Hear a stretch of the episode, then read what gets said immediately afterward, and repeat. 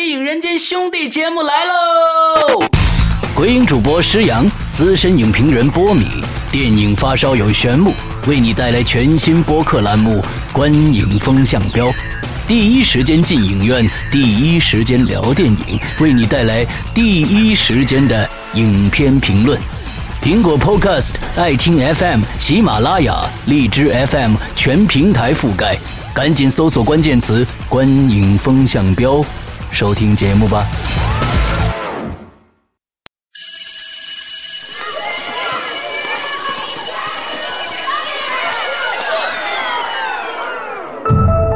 北清高中，一个不愿被提起的音乐天才特长班。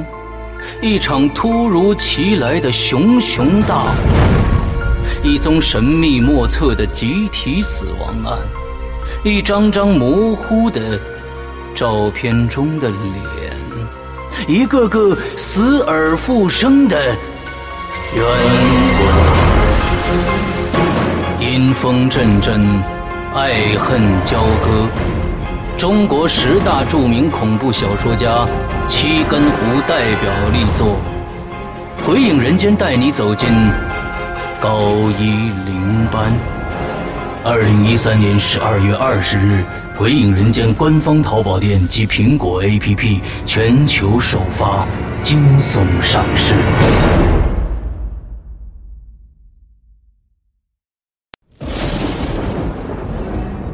恐惧。由心而发，鬼魅由眼而生。黑暗中，你敢回头吗？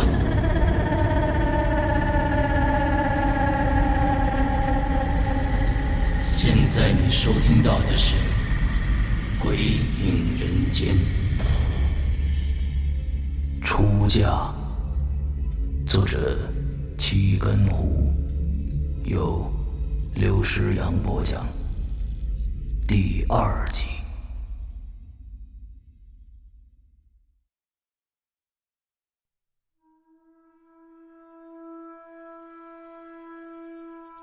小墩儿向门口看了看，好像是怕别人偷听似的。直到确定门外没人，才走到雪莲跟前，小声的说：“少奶奶，公家的规矩可多了。”说话要处处小心，如果被别人听到了，告诉老太太，那可就惨了。怎怎么个惨法啊？雪莲实在想不通会有什么样的下场。小墩又小心的看了看门口，接着说：“我我也说不清楚。总之，做错事儿的人去了老太太那儿，就都消失了。”大家都没见过老太太的样子，但大家都特别的害怕她。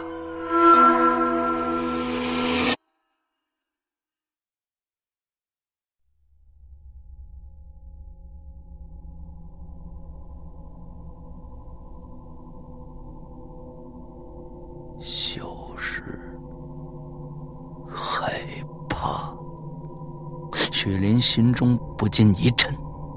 她想到了白天的情景，心中不禁又产生了某种恐惧。难道宫老太太乱用私刑吗？这是雪莲唯一能想到的。她突然发现，宫老太太是这家中最可怕的人。这一夜，雪莲失眠了。她有太多的想不通。他想不明白为什么公家会让自己直接进洞房，也不明白为什么两天了她都没看见自己的丈夫，更不明白大家为什么都不提她的丈夫。他有好多好多的问题想问，但是小墩儿已经睡着了，也许他已经不想再说下去了。龚老太太到底是一个什么样的人呢？为什么他不愿露面？难道他就一直没有出过那个黑屋子吗？那些消失的人都去哪儿了呢？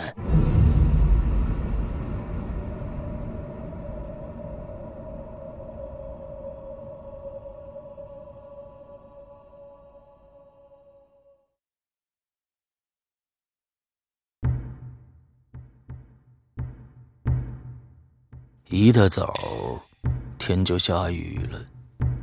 雨虽然不大，却搅得人心烦。已经七天了，雪莲一直在自己的院子里，哪儿都没去，甚至连龚老太太那间的黑屋子都没再去过了。小墩儿不在，被沈妈给叫走了，现在就剩下他一个人了。雪莲举着伞，独自一个人站在院子里，看着四周，白墙黑瓦，没有一丁点的颜色。他不明白，在这里生活的人为什么能忍这么久。他自己在这儿只住了七天，就已经受不了了。他到现在都不知道，公家到底有多大，到底有多少人。到现在，他只见过三个人，不对，准确的说是两个人。龚老太太的面压根儿就没见着，那其他人呢？他们都到哪儿去了呢？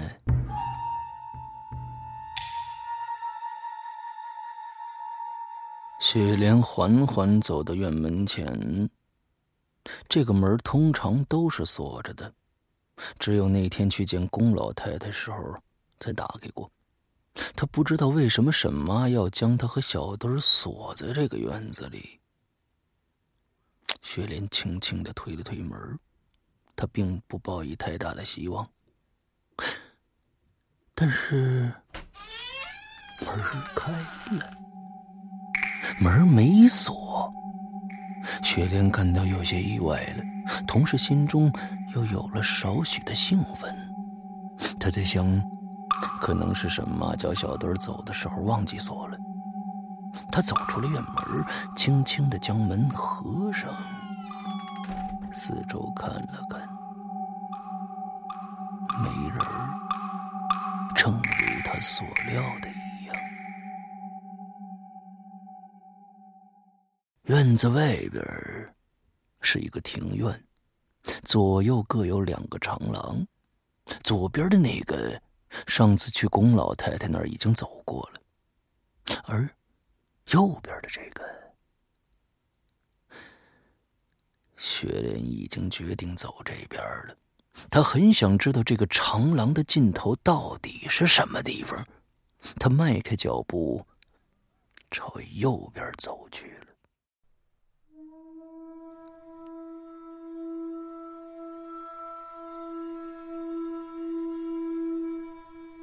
这一路上没有人，这么大个院子居然没有人，所以也没有人阻拦雪莲的行程。一路上都非常的平静，可是雪莲越走越感到奇怪了。走廊两边的房子是一样的白墙黑瓦。一样的没有花草，一样的差点连他自己都以为还是在去龚老太太那儿的路上。就在他有些迷惑的时候，来到一个院子的跟前儿这座院子跟龚老太太住的院子一模一样，只是他没有院名儿。雪莲感到有些不解，这座院子为什么会没名字呢？他轻轻的推了一下院门，门开了。他小心翼翼的走进去，院子很干净，就像龚老太太的院子。之所以说像，是因为院子里的摆设跟龚老太太的一模一样。就连门口上方挂的两个大白灯笼，都是一模一样的。又是白色灯笼，一看到这个，雪莲就会感到说不出来的不舒服。他在门口迟疑了一下，不知道自己是否还应该继续往里走？但是他心里又特别的好奇，他很想知道屋子里边有没有人，很想知道屋子里是否也是漆黑一片。所以，他决定往里走。有人吗？他的声音听起来有些颤抖。没有人回答。雪莲松了口气儿，放下手中的伞，缓缓的走到屋前，推开了门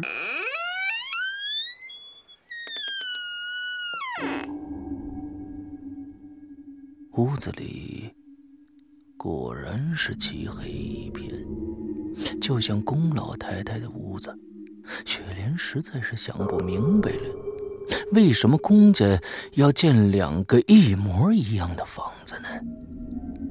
上次去龚老太太那儿是由沈妈带路的，所以她不用费心去找。但这一次，只有他一个人，只能试探性的往里走。走了几雪莲感到脚底下似乎碰到了什么东西，她俯下身去摸，是一个木头，立着的木头。他又顺着木头往后摸，好像摸到了一个鼓包，一个足有撑开的一把伞那么大的鼓包，上面有土。雪莲明白了，这是一个土堆成的小包。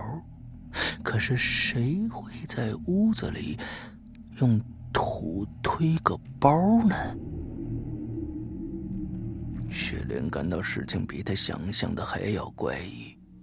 他继续往旁边摸，又摸到了一个木头，木头后面仍然有个土包。他一共摸着了。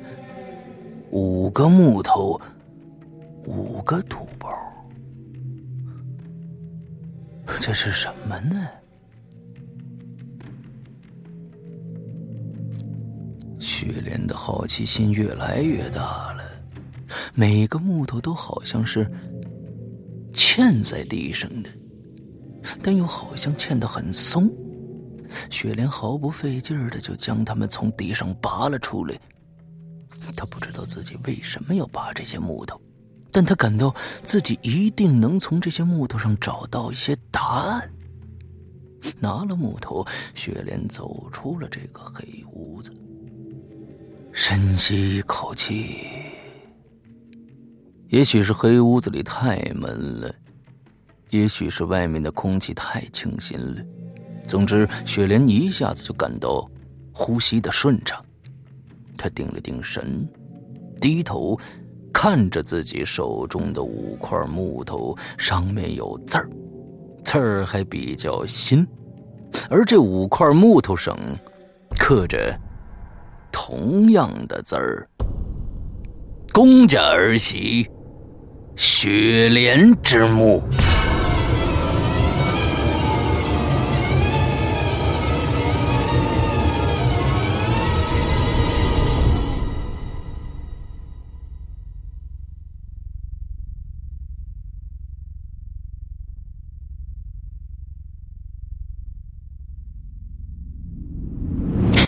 奶奶，你醒了。雪莲慢慢的睁开眼，是在自己的屋里。身旁小墩兴奋的喊着：“我怎么会在这儿啊？我刚才……”雪莲想到刚才的情景，不禁又打了一个冷战。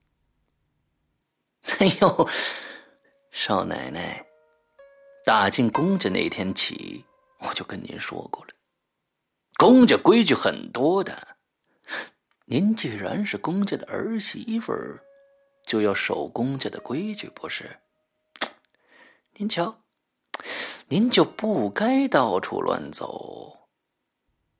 就是那种阴一句阳一句的声音，雪莲无力的看向沈妈，沈妈那双小眼睛正死死的盯着他，就像看到一个受伤的猎物一样。雪莲不知道自己应该说些什么，只是感到疲惫，心中还有一种说不上来的恐惧。沈妈没有再去理会他，只是冷冷的对小墩儿说：“好好照顾少奶奶，不该说的，即使别人问，也不能说。”说到最后一句的时候，沈妈瞟了雪莲一眼，那种眼神让雪莲感到有种说不出来的诡秘。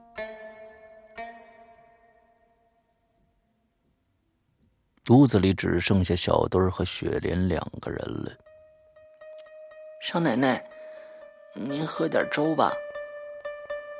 小墩关切的将粥递到雪莲面前，雪莲看了看粥，又看了看小墩儿，突然一把抓住他的手，说：“小墩儿，那那个到底是怎么回事啊？”小墩被雪莲突如其来的动作吓了一跳，手中的粥也洒了不少，身子向后挣扎着说道：“少奶奶，您就别问我了，我不能说。刚才沈妈也，刚才沈妈也说过了，您知道，我不能说的。”小墩我今天一定要知道是怎么回事，你必须告诉我，我一定要知道。雪莲大叫着，手死死的拉住小墩就是不放他走。他已经不能再这样忍受下去了。他要知道这是怎么回事，这是为什么？为什么五个木牌子上都写着自己的名字？小墩停止了挣扎，猛地吸了口气，像是下了很大的决心。他放下手中的碗，轻轻的靠近雪莲，低声的说道：“少奶奶。”我看您是好人，我才说的。你可千万别说是我说的呀！雪莲拼命的点着头，他现在只想知道真相，他也一定要知道。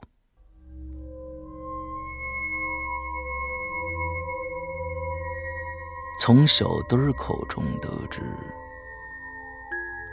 这五个雪莲。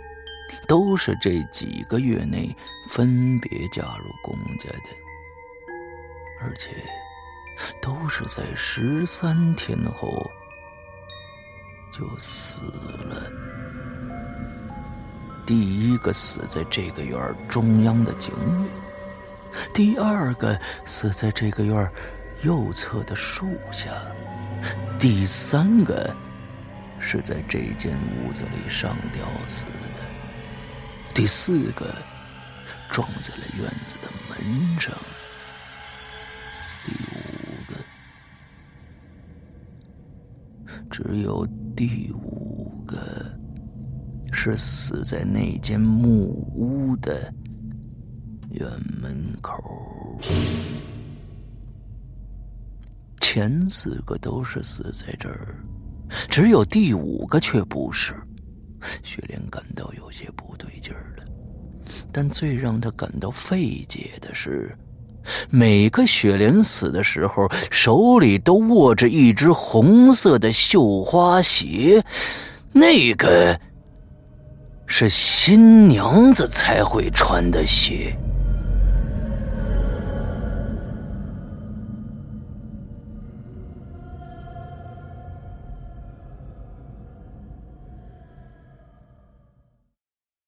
第八天，天依然下着小雨。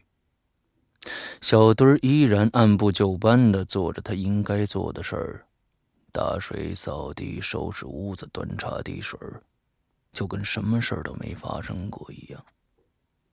可是雪莲却心事重重的抱着手炉坐在床上。前五个雪莲都死了。第一个死在这个院子中央的井里，第二个死在这个院子右侧的树下，第三个……等等，雪莲清楚的记得，这个院子里根本就没有树。第二个怎么会死在树下呢？难道几个月前这儿还有树？那现在为什么一棵都没有了呢？十三天，今天已经是第八天了。五天后会发生什么呢？难道自己也会像前五个？雪莲不敢再往下想了，双手紧紧的握在一起，身子还在微微的颤抖。不行，自己不能就这样不明不白的等死。想到此，雪莲站起身，悄悄的走向小墩儿的背后。小墩儿还在那干着他的活，嘴里时不时的哼出几个不成音的调子。雪莲感到自己的心都快飞出来了，他已经慢慢的举起了。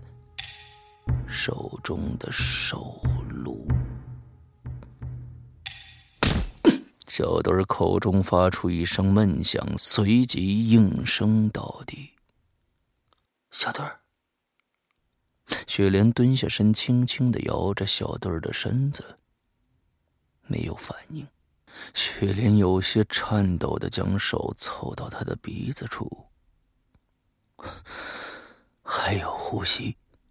雪莲松了口气儿，看向小墩儿，说道：“小墩儿，对不起，我不想伤害你的，但是我想知道这是怎么回事儿，所以只能把你打晕了。”说完，他用力抱起小墩儿。他实在没想到，一个小女孩的身子怎么会这么沉。因为院门是锁着的，雪莲费了好大的劲儿，才从院墙上爬了出去。他的身子上已经沾满了泥土，但他已经顾不了这些了。他现在要去那间屋子，那间木屋。他一直有个疑问：为什么前四个是死在院子里的，但是第五个却死在那间木屋的院子里？他相信第五个雪莲一定发现了什么，所以。他要去一探究竟。这一次，他是拿着蜡烛和火石去的。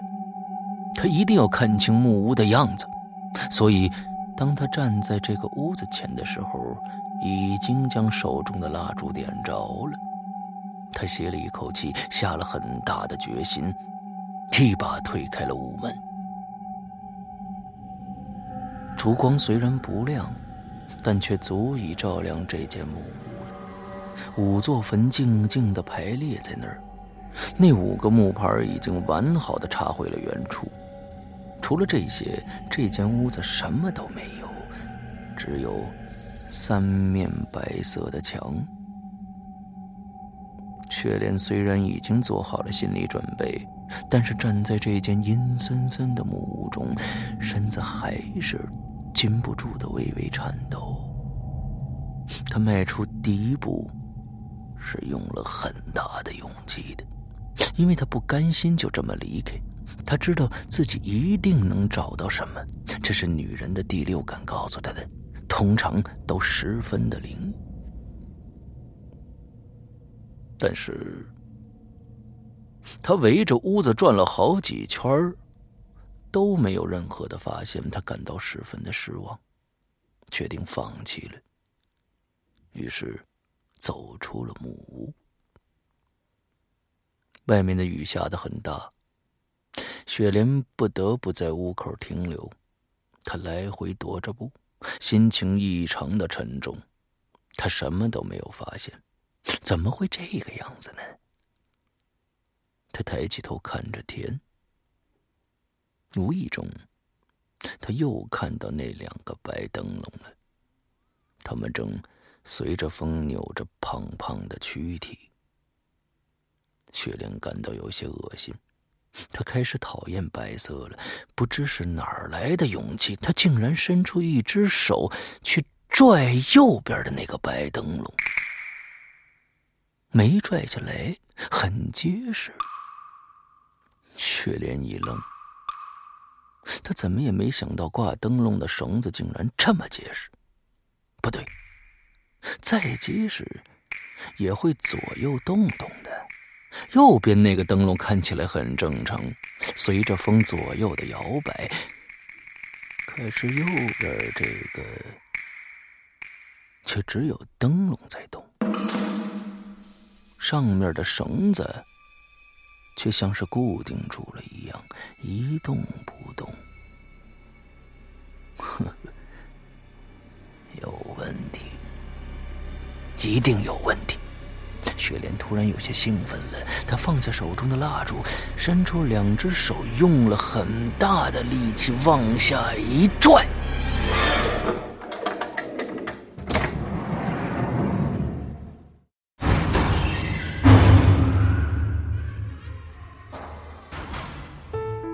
刚刚你收听到的是《鬼影人间》惊悚系列音乐剧，更多精彩，请关注新浪微博。鬼影人间，苹果手机用户请搜索 App Store 关键词“鬼影人间”，即可免费下载精彩 APP。夜深人静，恐惧来袭，你准备好了吗？